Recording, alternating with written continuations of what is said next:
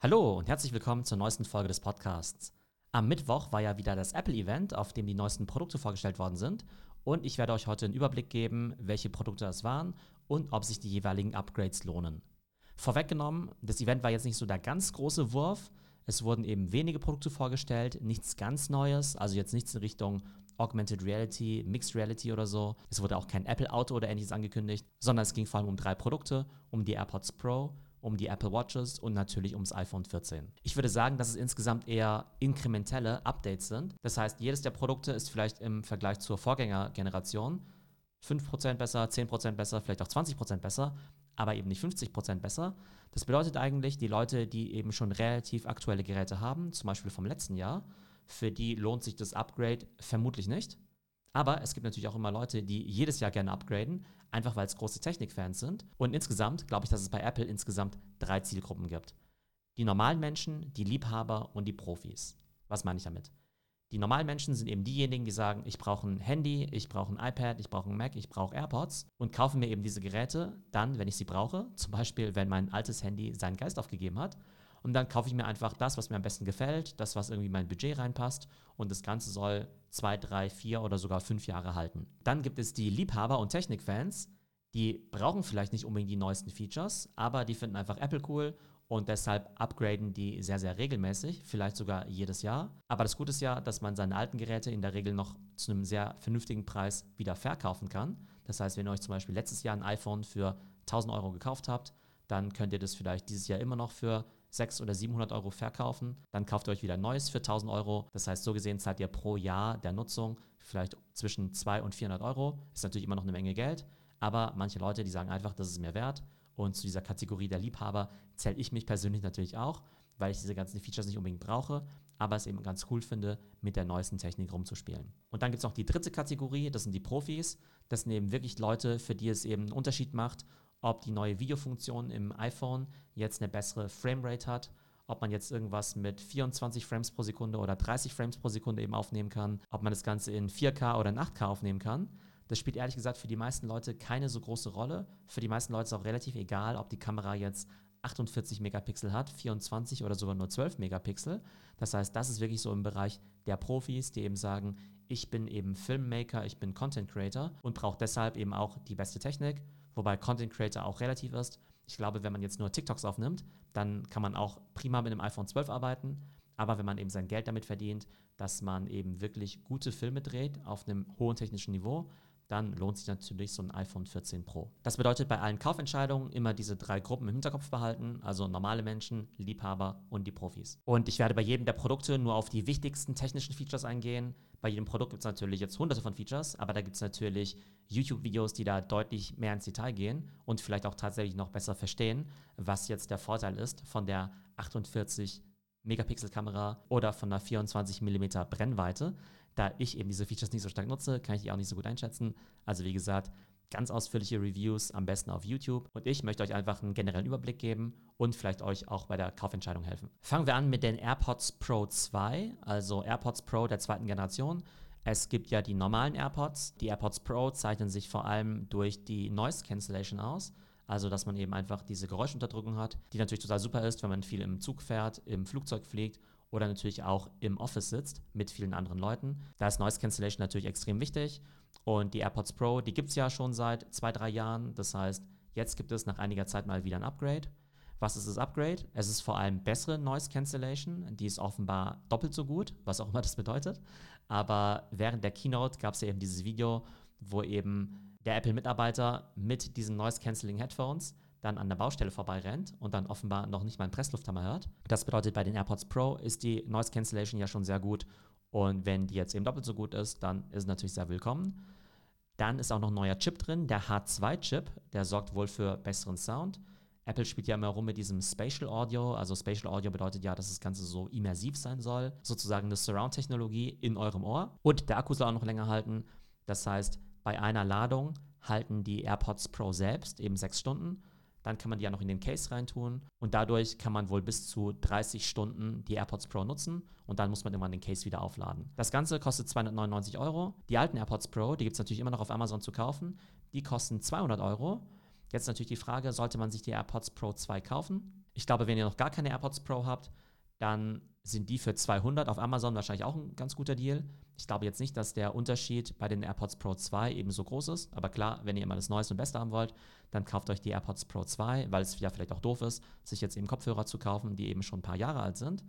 Wenn ihr bereits AirPods Pro habt, dann muss man wahrscheinlich jetzt nicht unbedingt upgraden. Es sei denn, euer Akku hält nicht mehr. Das ist ja auch so eine Sache, wenn man eben ganz viel benutzt. Dann hält der Akku einfach nicht mehr besonders lange. Vielleicht hält er bei euch nur noch eine Stunde und dann ist natürlich ziemlich nervig. Das bedeutet, für bestehende AirPods Pro Besitzer lohnt sich das Upgrade eben vor allem, wenn ihr sagt, bessere Noise Cancellation ist für mich extrem wichtig und wenn euer Akku aktuell nicht mehr so lange hält. Kommen wir jetzt zu der Apple Watch und da gibt es gleich drei neue Modelle. Da gibt es ja die Apple Watch SE, die Apple Watch Series 8 und dann gibt es noch die Apple Watch Ultra. Und die hat wahrscheinlich sogar die meisten Schlagzeilen gemacht, sogar mehr als das neue iPhone, glaube ich, weil das eine neue Sportuhr ist, preislich auch nochmal deutlich höher angesiedelt. Und jetzt lasst uns mal schauen, welche Apple Watch für wen eben Sinn macht. Bei den Apple Watches habe ich den Eindruck, dass die Unterschiede zwischen den Modellen sehr, sehr, sehr klein sind. Ich habe jetzt zum Beispiel auch nicht jedes Jahr eine neue Apple Watch geholt. Ich hatte wahrscheinlich die erste, also die Series 0, die 1 und die 2. Dann habe ich vielleicht zwischendurch mal eine Pause gemacht. Dann bin ich bei der 4 oder der 5 wieder eingestiegen. Die letzten zwei Jahre habe ich auch ausgesetzt. Und ich glaube auch, dass die Series 8 jetzt eben nicht so den großen Sprung nach vorne macht. Die Apple Watch SE ist ja das günstige Modell für Einsteiger. Die liegt eben etwa bei 300 Euro. Und aus meiner Sicht kann die eben 90 Prozent von dem, was wahrscheinlich auch die Series 8 kann. Die Apple Watch Series 8, die fängt, glaube ich, bei so 400, 500 Euro an. Geht eben bis zu 850 Euro rauf, glaube ich, wenn man das Ganze in Edelstahl haben möchte. Vielleicht auch noch mit einem schönen Armband und eben auch noch mit LTE. Und die Apple Watch Ultra, die für Extremsportler gemacht ist, die kostet eben gleich 1000 Euro. Das heißt, wir haben eben drei verschiedene Preispunkte bei der Apple Watch. Wir haben die Apple Watch SE bei 300 Euro, die Series 8 bei etwa 500 Euro und dann eben die Ultra bei 1000 Euro. Ich glaube, wenn man einfach nur eine richtig gute Smartwatch haben möchte, wenn man eine Apple Watch haben möchte, dann reicht die Apple Watch SE aus meiner Sicht vollkommen aus. Der Mehrwert von der Series 8 ist aus meiner Sicht ziemlich überschaubar. Ich würde die Series 8 zum Beispiel gar nicht wegen irgendwelchen Features kaufen, sondern vielleicht nur wegen der Optik. Denn die Apple Watch SE und auch die Series 8, die gibt es ja immer in diesem Aluminium. Wenn man eben ein höherwertiges Material haben möchte, wenn man die Apple Watch auch schick tragen möchte, sozusagen als Schmuckstück, dann kauft man sich eben die Stainless Steel Variante, also aus Edelstahl. Die kostet aber schon 800 Euro. Aber wenn es eben wirklich nur um die Funktionalität geht, dann ist die Apple Watch SE aus meiner Sicht vollkommen ausreichend. Kommen wir jetzt zur Apple Watch Ultra und die ist eben vollgepackt mit ganz vielen Features für Extremsportler, Bergsteiger, das sind eben Wanderer, das sind Taucher und eben auch Triathleten. Und die haben natürlich besondere Bedürfnisse. Aktuell ist es ja so, dass der Akku der Apple Watch vielleicht einen Tag hält, vielleicht auch anderthalb. Aber wenn ihr euch jetzt vorstellt, dass ihr einen Ultramarathon lauft oder einen Triathlon oder irgendeine andere Sportart macht, die über mehrere Tage geht, wie zum Beispiel, ja, weiß nicht, Wandern in der Wüste oder Rennen in der Wüste, falls es sowas gibt, dann wollt ihr natürlich eine längere Akkulaufzeit haben. Die Apple Watch Ultra ist halt ein ganzes Stück größer, ne, 49 mm. Die alten waren ja 41 oder 45 mm bei der Series 8 zum Beispiel. Und ein größeres Gehäuse bedeutet natürlich auch größerer Akku. Das heißt, der Akku bei der Apple Watch Ultra soll um die 30 Stunden halten und ab Herbst soll es auch noch einen Energiesparmodus geben, mit dem der Akku 60 Stunden halten soll. Ne, und 60 Stunden ist natürlich schon extrem cool. Es gibt ja auch noch Wettbewerber im Sportsegment, wie zum Beispiel Garmin. Und die haben ja zum Teil Uhren, bei denen der Akku irgendwie Tage hält, irgendwie, keine Ahnung, eine Woche oder so. Die können natürlich auch viel weniger als die Apple Watch. Aber wenn man eben wirklich die ganz lange Akkulaufzeit braucht, dann sind wohl diese Garmin-Uhren ideal. Apple möchte jetzt eben in diesen Markt reinkommen, der teuren Sportuhren für Profisportler. Und da ist Garmin eben aktuell der größte Wettbewerber. Und da gibt es natürlich ganz viele Aspekte, bei denen die Apple Watch jetzt eben besser ist. Die ist wahrscheinlich vielseitiger, hat natürlich mehr Apps, hat wahrscheinlich auch ein besseres User Interface. Und dann gibt es natürlich wiederum Punkte, die bei den Garmin-Produkten besser sind, wie zum Beispiel die längere Akkulaufzeit oder vielleicht, dass manche Funktionen noch spezieller an bestimmte Sportarten eben auch angepasst sind. Die Apple Watch Ultra hat dann natürlich nochmal viele andere Funktionen. Die ist wohl nochmal besonders wasserdicht, ist wohl noch besonders druckresistent, wenn man eben damit tauchen gehen möchte. Man kann das Ganze wohl auch ganz gut mit Tauchcomputern eben verbinden. Die Navigation des GPS soll wohl auch nochmal besonders gut sein. LTE ist eben auch überall eingebaut, aber man muss ja auch davon ausgehen, dass man vielleicht mal irgendwo in den Bergen rumrennt, wo man eben keine richtige Funkverbindung hat. Aber da soll wohl das GPS besonders präzise sein. Und es gibt wohl auch viele SOS- und Notfallfunktionen, so dass man im Notfall eben auch sehr gut damit kommunizieren und telefonieren kann beziehungsweise seinen Standort melden kann, um dann eben auch gefunden zu werden. Und ich glaube, dass Apple hier ziemlich viele Edge Cases abdeckt, die für Otto-Normalverbraucher eigentlich total irrelevant sind, weil die meisten von uns jetzt eben nicht krass wandern gehen oder jetzt nicht eben 50 Meter tief tauchen. Und das Spannende wird eben sein, wie eben bei diesen ganzen Profisportlern das Ganze irgendwie ankommt. Denn der größte Fehler von Apple wäre jetzt natürlich, wenn sie jetzt eine Smartwatch bauen, die halt viel zu viele Features hat für die Otto-Normalverbraucher und dementsprechend auch viel zu teuer, viel zu groß und viel zu schwer ist, aber es eben damit den richtigen Sportlern eben auch nicht recht machen kann. Aber nach dem, was ich so gelesen habe, erfüllt Apple wohl diese ganzen Use Cases ziemlich gut. Es wird natürlich immer noch Leute geben, die auf Garmin und Co. eben schwören. Aber ich habe jetzt eben auch schon von vielen Leuten in Foren gelesen, dass sie jetzt eben ihre Garmin-Uhr durch die Apple Watch Ultra ersetzen wollen. Aber auch bei der Apple Watch Ultra wird es natürlich wieder ganz viele Leute geben, die die Uhr kaufen, obwohl sie jetzt keine Extremsportler sind. Und dazu gehöre ich eben auch. Ich möchte die Uhr natürlich ausprobieren. Ich finde die lange Akkulaufzeit natürlich spannend, damit ich das Ding nicht mehr aufladen muss. Vielleicht möchte ich dann eben auch mit solchen Sachen wie Sleep Tracking anfangen. Und da hilft es natürlich auch, wenn man die eben gut über Nacht tragen kann. Und auch für normale Menschen ist ein besserer Screen, ein stoßfesteres Display, bessere Lautsprecher etc. etc. natürlich im Alltag auch gut. Ich glaube, die zwei größten Nachteile sind der Preis und die Größe. Das Ganze kostet eben 1000 Euro, also wirklich mal deutlich teurer als eben so eine Apple Watch SE. Und wenn man bedenkt, dass ein normaler User eben nur die Features von der SE braucht, warum sollte man dann eben eine Uhr für 1000 Euro kaufen, wenn es eben die Uhr für 300 Euro auch schon tut? Und ein weiterer Nachteil ist natürlich auch die Größe und das Gewicht. Ich glaube, die Apple Watch Ultra ist fast doppelt so schwer wie die Apple Watch SE aus Aluminium. Das bedeutet, wenn man eine Uhr einfach nur im Alltag tragen möchte oder joggen gehen möchte oder ins Fitnessstudio, dann ist es natürlich cooler, eine ganz leichte Apple Watch SE zu tragen, als irgendwie so einen fetten Brummer am Handgelenk zu haben, der eben das Doppelte wiegt und vielleicht auch optisch nicht so toll aussieht, weil das Ganze eben schon sehr, sehr auffällig ist. Aber vielleicht ist ja auch Sinn der Sache, dass es eben ein bisschen hervorsticht, weil der Look der Apple Watch, der ist natürlich schon ganz cool, den kennt man natürlich auch, aber ist natürlich auch relativ unauffällig und natürlich jetzt nicht unbedingt eine Statement Watch. Und wenn man einfach seine Uhr ein bisschen prominenter tragen möchte, dann könnte eben die Apple Watch Ultra eine Option sein. Manche machen sich ja darüber lustig, dass die Apple Watch Ultra dann so ähnlich ist wie so ein SUV. Ne? Die meisten Leute, die sich so ein SUV kaufen, die fahren damit ja auch nicht Offroad, sondern die fahren genau in ihrem Vorort von ihrem Haus zum Supermarkt. Und ich glaube, mit der Apple Watch Ultra wird es genauso sein, dass irgendwelche Leute, die überhaupt keinen Sport machen, so wie ich vielleicht zum Beispiel, oder irgendwelche Banker oder Berater oder Programmierer oder sonst wie, ähm, die einfach zum Spaß tragen. Aber es ist auch vollkommen fair, denn bei einer Uhr geht es ja nicht nur um Funktionalität, sondern natürlich auch ums Aussehen und dass man Spaß an der ganzen Geschichte hat. Also, was jetzt hier meine Kaufempfehlung? Ich glaube, wer jetzt schon eine Apple Watch Series 4, 5 oder 6 hat, der muss jetzt nicht auf die Series 8 upgraden. Ich glaube, jemand, der noch gar keine Apple Watch hat, der sollte sich die Apple Watch SE kaufen. Und die Leute, die sich für die Apple Watch Ultra interessieren, die sind natürlich eh sehr technikaffin und nicht besonders preissensitiv und die werden da wahrscheinlich ohnehin zuschlagen. Kommen wir jetzt zu den iPhones und da gibt es gleich vier Modelle. Es gibt das normale iPhone 14, das 14 Plus, das 14 Pro und das 14 Pro Max. Beim iPhone 14 ist das Upgrade sehr überschaubar, deshalb halte ich es da eher kurz. Also wer ein iPhone 12 oder 13 hat, der muss auf gar keinen Fall aufs 14 upgraden weil es da echt keine großen Unterschiede gibt. Spannend ist vielleicht das iPhone 14 Plus, das ist ja die große Größe. In den letzten Jahren gab es ja die große Größe, also das Max-Modell, ja nur bei den Pros. Das heißt, in den letzten zwei Jahren gab es eben Leute, die wollten einfach nur ein großes Handy haben, aber haben gar nicht die ganzen Pro-Features gebraucht, mussten dann aber trotzdem das mega teure Pro Max kaufen, einfach nur um einen großen Screen zu haben.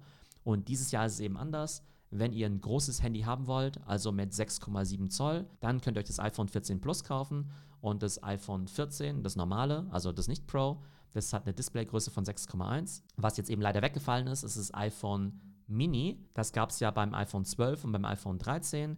Die Mini-Variante hat mir persönlich gut gefallen. Der einzige Schwachpunkt war da ja, dass der Akku da nicht so besonders toll war und offenbar hat es sich nicht besonders gut verkauft. Deshalb wurde das Modell jetzt erstmal eingedampft das heißt, letztes Jahr gab es noch das iPhone 13 und das iPhone 13 Mini. Jetzt gibt es eben das iPhone 14 und das iPhone 14 Plus. Das heißt, die normale Größe ist geblieben, die kleine Größe ist weggefallen, die große ist eben dazugekommen. Aber ich hoffe, dass der Formfaktor von dem Mini irgendwann mal zum iPhone SE wird. Denn das iPhone SE hat ja aktuell noch den physischen Home-Button. Und ich könnte mir vorstellen, dass das iPhone Mini dann irgendwann das iPhone SE ersetzen wird. Kommen wir jetzt zum iPhone 14 Pro und iPhone 14 Pro Max. Und da gibt es schon einen gewissen Unterschied zum iPhone 13 Pro vom letzten Jahr. Also wir haben jetzt eben diesen neuen A16-Chip, der eben besonders leistungsfähig ist, aber der A15-Chip war natürlich auch schon ziemlich gut. Und ich muss auch sagen, wenn man sich so diese Apple Keynotes anhört, dann ja, tune ich immer so ein bisschen aus, wenn sie dann irgendwie sagen, hey, wir können irgendwie so und so viele Operations pro Sekunde machen und so, weil ob das jetzt irgendwie drei Billionen sind oder vier Billionen, ist eigentlich relativ egal. Ich verlasse mich darauf, dass diese Apple-Chips eben sehr, sehr gut sind. A16 ist wahrscheinlich besser als A15, aber ich glaube, einen großen Unterschied macht es nicht. Wir haben natürlich wieder eine bessere Kamera mit dem 48-Megapixel-Sensor, wobei ich auch glaube, dass die Megapixelanzahl jetzt keinen so großen Unterschied macht. Was vielleicht interessanter ist, ist der Action-Modus. Und Action-Modus ist eben so eine Art Bildstabilisierung, ne? OIS, Optical Image Stabilization. Und zwar ist es ja so, dass wenn ihr jetzt im Laufen zum Beispiel filmt, dann ruckelt ja das Ganze. Und dann gibt es ja Leute, die ihr iPhone auf so einem Gimbal montieren. Also ein Gimbal ist ja so ein Stabilisator, damit eben das Bild nicht so ruckelt. Beim iPhone 14 Pro ist das wohl eingebaut im sogenannten Action-Modus. Das heißt, das ist dann wohl so ähnlich wie so eine GoPro, ne? dass ihr eben damit rumrennen könnt. Und selbst wenn ihr jetzt irgendwie lauft oder vielleicht sogar Mountainbike fahrt oder ähnliches macht, dass ihr dadurch ein ganz stabiles Bild bekommt. Natürlich ist die Kamera auch in jeder Dimension besser. Das heißt, äh, mehr Pixel, bessere Low-Light-Leistung. Das heißt, auch wenn es wenig Licht gibt, macht die Kamera dann eben noch bessere Bilder. Diese Funktion finde ich übrigens ziemlich wichtig, weil diese Funktion, die gibt es ja auch schon seit dem iPhone 13 oder auch 12. Die iPhone-Bilder im Dunkeln sind wirklich extrem gut.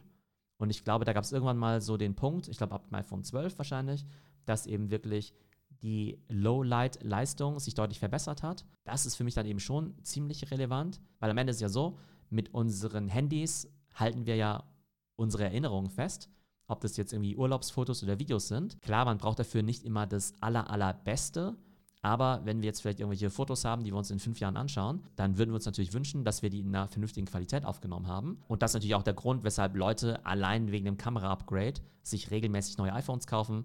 Muss vielleicht nicht jedes Jahr sein, aber alle zwei, drei Jahre ist vielleicht gar nicht so verkehrt, wenn er eben auf gute Bild- und Videoqualität Wert legt. Dann gibt es noch ein weiteres Feature, nämlich das Always-On-Display. Und aktuell ist es ja so, dass wenn ihr das Handy nicht nutzt, dass der Bildschirm ja schwarz ist und dann müsst ihr ja auf das Display drauf tippen, damit es eben wieder aufwacht. Jetzt gibt es das Always-On-Display. Das bedeutet eben, das Bild, es wird gedimmt, das wird eben dunkler, aber ihr könnt eben euer Hintergrundbild noch erkennen, ihr könnt die Uhrzeit erkennen, ihr könnt dann vielleicht sogar auch immer sehen, wenn es irgendwelche, weiß nicht, Notifications oder sogar gibt. Und das ist, glaube ich, ein ganz nettes Feature, denn viele von uns haben ihr iPhone ja vielleicht auf dem Schreibtisch rumliegen. Dann möchte man ja nicht jedes Mal drauf tippen, um zum Beispiel zu sehen, wie viel Uhr es ist oder ob jetzt eine neue Nachricht angekommen ist. Und jetzt hat man eben diesen Always-On-Modus, wo der Bildschirm eben nicht so hell erleuchtet, wo das Bild dann eben auch nicht so oft refreshed wird und dadurch schafft man es eben, ein Always-On-Display zu haben, aber gleichzeitig nicht allzu viel Energie zu verbrauchen. Und das Hauptfeature beim iPhone 14 Pro ist die sogenannte Dynamic Island, also die dynamische Insel.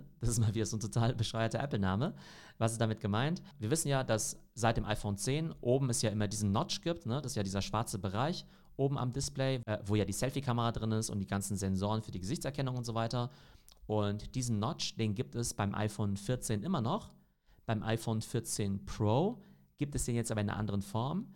A ist das Ganze kleiner, das Ganze sieht irgendwie aus wie so eine Pille und das Ganze verändert sich aber, je nachdem, in welcher App man drin ist. Das Ganze ist ein bisschen schwer zu beschreiben. Am besten schaut euch das mal auf YouTube an. Im Prinzip ist es aber wie eine neue Fläche, in der eben auch Informationen angezeigt werden. Zum Beispiel, wenn ein Timer läuft, wenn ihr zum Beispiel auch eure AirPods verbunden habt, wenn ihr eben gerade Musik spielt. Das heißt, es ist nochmal wie so ein kleiner Screen. Und Apple hat da quasi aus der Not eine Tugend gemacht, weil man könnte ja sagen, dass dieser Notch, wo eben diese Selfie-Kamera dran ist, dass es so ein bisschen so ein toter Bereich ist, mit dem man nichts anfangen kann. Mich stört er ehrlich gesagt jetzt auch nicht besonders, aber beim iPhone 14 Pro ist dadurch eben nochmal ein ganz neuer Bereich geworden, eben für irgendwelche Widgets, für irgendwelche Mini-Apps vielleicht sogar in Zukunft. Von daher bin ich mal gespannt, was sie draus machen. Und dieses Feature gibt es nur auf dem iPhone 14 Pro, also auch als kleiner Differenzierungsfaktor gegenüber dem iPhone 14. So, und was kostet jetzt der ganze Spaß? Das iPhone 14, also das normale, fing bei 929 Euro an für 128 Gigabyte. Ich persönlich kaufe immer eine 256 Gigabyte Variante, obwohl ich jetzt eigentlich gar nicht so viele Fotos und Videos aufnehme, aber irgendwie äh, sammelt sich dann irgendwie doch an. Also iPhone 14 ab 999 Euro, 14 Plus 1149, 14 Pro 1299 die Variante, die ich mir kaufen würde, mit 256 GB, die würde dann 1429 Euro kosten, also schon ziemlich bitter, ehrlich gesagt. Das iPhone 14 Pro Max, das fängt an bei 1449 Euro. Und da gibt es sogar eine 1 Terabyte Variante, die kostet 2099 Euro. Ich glaube, es ist das erste iPhone, was die 2000 Euro Marke eben knackt. Aber ich glaube, die wenigsten von uns brauchen jetzt eben 1 Terabyte an Speicher. Und man muss leider dazu sagen, dass die ganzen Apple-Preise in Euro schon gestiegen sind. Also in den USA haben sie Preise sogar gleich gehalten. Also in den USA kostet das iPhone 14 Pro 999 Dollar, glaube ich. Und aus 999 Dollar werden dann plötzlich 1299 Euro. Ne? Einfach total heftig, wie teuer das eben auch in Deutschland ist. Ich glaube, in anderen Märkten in Brasilien ist es noch schlimmer. Da werden aus 1000 Dollar dann eher 2000 Dollar oder sowas. Da ist es nochmal viel, viel teurer. Aber in Deutschland gab es eben leider diese Preiserhöhung. Was bedeutet das alles jetzt für unsere Kaufentscheidung? Wie eingangs erwähnt, es gibt ja für mich so diese drei Gruppen. Es gibt die normalen Menschen, es gibt die Liebhaber und es gibt die Profis. Ich glaube, wenn man ein normaler Mensch ist, dann ist eigentlich jedes iPhone ganz gut. Also ich glaube, das iPhone SE ist halt schon eher für Leute, die halt stärker auf ihr Budget schauen, weil es ja noch dieses altmodische Design gibt mit diesem Home-Button. Ich glaube, wenn ihr jetzt aber ein iPhone der neueren Generation kauft, also ob 12, 13 oder 14, ist, glaube ich, im Prinzip egal ich glaube, das Pro würde man sich dann eben auch nur wegen der Optik kaufen, als normaler Mensch, ne? weil man vielleicht sagt, okay, man äh, möchte vielleicht irgendwie dieses Edelstahlgehäuse haben. Aber ich denke, ein normaler Mensch sollte sich das 12, 13 oder 14 kaufen, beziehungsweise das 14 Plus, wenn ihr eben ein größeres Handy haben wollt. Wenn ihr Liebhaber seid, dann habt ihr wahrscheinlich ein 12 Pro oder 13 Pro. Ich glaube, ein Upgrade ist jetzt nicht unbedingt ein Muss, aber die Liebhaber, die upgraden natürlich meistens trotzdem. Das heißt, da könnt ihr aufs 14 Pro oder Pro Max eben upgraden. Und Leute, die sich jetzt vielleicht ihr erstes iPhone kaufen, ein ganz altes iPhone haben, aktuell vielleicht noch Android benutzen, die können einfach mit dem iPhone SE für 500 Euro in die Apple-Welt einsteigen. Und das iPhone SE hat trotzdem eine super Funktionalität, funktioniert trotzdem super flüssig, hat vielleicht nicht eine ganz so gute Kamera, ist vielleicht nicht ganz so schick, aber man sieht eben wirklich, dass Apple jetzt eben eine riesige Bandbreite an Preispunkten eben auch abdeckt. Also zwischen iPhone SE für 500 Euro und eben iPhone 14 Pro Max 1 Terabyte für 2099 Euro ist eben alles mit dabei. Ich upgrade ja sehr regelmäßig, aber meine Friends und Family, die freuen sich dann natürlich immer, dass sie dann eben sehr neue, sehr gut erhaltene Geräte dann eben recht günstig bekommen können. Deshalb werde ich dieses Jahr alles drei upgraden. Also ich werde mir die AirPods Pro 2 kaufen, wegen der besseren Noise Cancelling Performance und wegen dem längeren Akku. Ich werde mir die Apple Watch Ultra kaufen, weil ich einfach das neue Design mal ausprobieren möchte. Ich glaube nicht, dass ich dadurch irgendwie Taucher oder Extremsportler werde, aber ich bin auf jeden Fall auf die Uhr gespannt. Es könnte allerdings sein, dass wenn die Uhr mal da ist, ich feststelle, dass die Uhr irgendwie doch zu schwer oder zu groß ist und ich die deshalb dann wieder zurückschicke. Ich werde auf jeden Fall berichten. Und was die Handys angeht, werde ich mir das iPhone 14 Pro kaufen. Also nicht das Pro Max, sondern die normale Größe. Und das Ganze in 256 GB. Mein Fazit vom Apple-Event: Das sind alles hervorragende Geräte. Niemand wird es bereuen, auch nur eins dieser Geräte zu kaufen. Sind die teuer? Ja, natürlich. Aber die Apple-Kunden sind es ja gewohnt. Und auch beim Preis-Leistungs-Verhältnis haben sich die meisten Apple-Kunden noch nie beschwert. Also ich kenne jetzt wenig Leute, die jetzt sagen, naja, ähm, ich habe jetzt so und so viel fürs iPhone bezahlt, aber ich fand das jetzt viel zu überteuert. Und dafür gibt es ja auch die ganzen verschiedenen Preispunkte. Das heißt, wenn ihr eine Apple Watch haben wollt, könnt ihr eine für 300 kaufen oder eine für 1000. Wenn ihr AirPods haben wollt, gibt es welche für 150 Euro bei Amazon oder eben die neuesten für 300. Und wie gesagt, auch beim iPhone gibt es das iPhone SE für 500 Euro oder eben das neueste und größte für 2000 Euro. Das heißt, aus meiner Sicht ist für jeden was mit dabei. Also, ich hoffe, das Ganze hat euch einen guten Überblick gegeben über die neuesten Apple-Produkte. Ich hoffe, dass ich euch auch Tipps geben konnte bei der Kaufentscheidung und bin schon mal gespannt, für welche Geräte ihr euch entscheiden werdet. Ich hoffe, es geht euch gut und bis zum nächsten Mal.